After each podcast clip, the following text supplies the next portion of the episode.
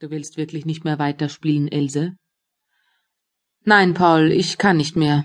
Adieu. Auf Wiedersehen, gnädige Frau. Aber Else, sagen Sie mir doch, Frau Sissi, oder lieber noch Sissi ganz einfach. Auf Wiedersehen, Frau Sissi. Aber warum gehen Sie denn schon, Else? Es sind noch volle zwei Stunden bis zum Dinner. Spielen Sie nur Ihr Single mit Paul, Frau Sissi. Mit mir ist's doch heut wahrhaftig kein Vergnügen.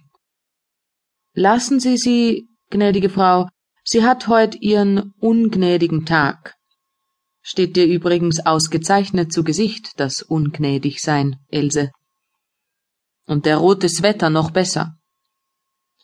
Bei Blau wirst du hoffentlich mehr Gnade finden, Paul. Adieu. Das war ein ganz guter Abgang. Hoffentlich glauben die zwei nicht, dass ich eifersüchtig bin. Dass sie was miteinander haben, Cousin Paul und Sissy Moore, darauf schwör ich. Nichts auf der Welt ist mir gleichgültiger. Nun wende ich mich noch einmal um und winke ihnen zu, winke und lächle. Sehe ich nun gnädig aus? Ach Gott, sie spielen schon wieder. Eigentlich spiele ich besser als Sissy Moore, und Paul ist auch nicht gerade ein Matador.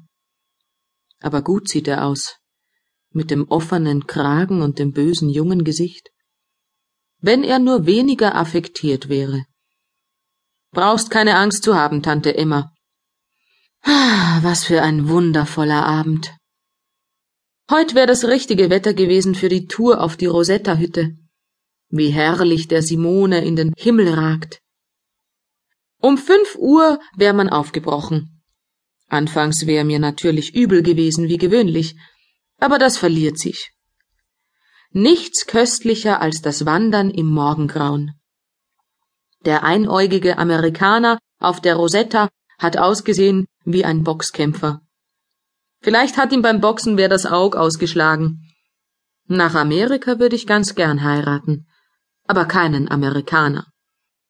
Oder ich heirat einen Amerikaner und wir leben in Europa. Villa an der Riviera. Marmorstufen ins Meer. Ich liege nackt auf dem Marmor. Wie lang ist's her, dass wir in Mentone waren? Sieben oder acht Jahre. Ich war dreizehn oder vierzehn.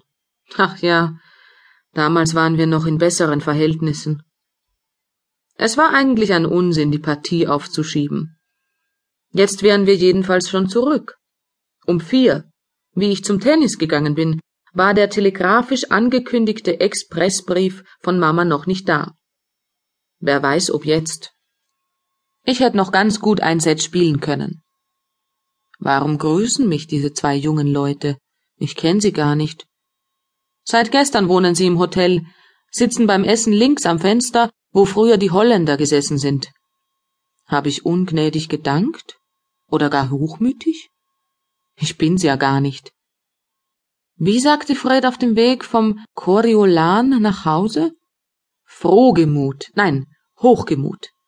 Hochgemut sind Sie, nicht hochmütig, Else. Ein schönes Wort. Er findet immer schöne Worte. Warum gehe ich so langsam?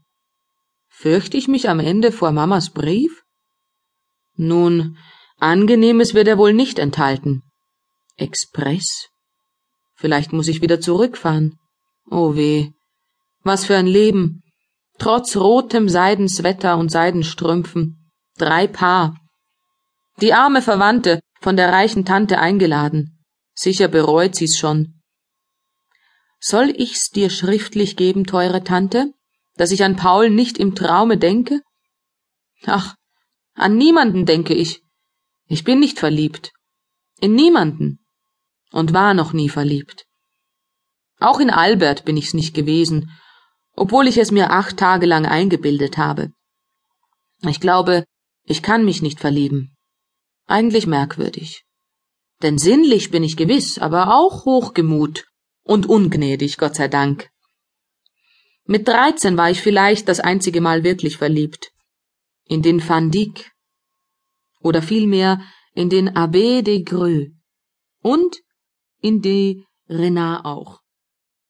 Und wie ich sechzehn war am Wörthersee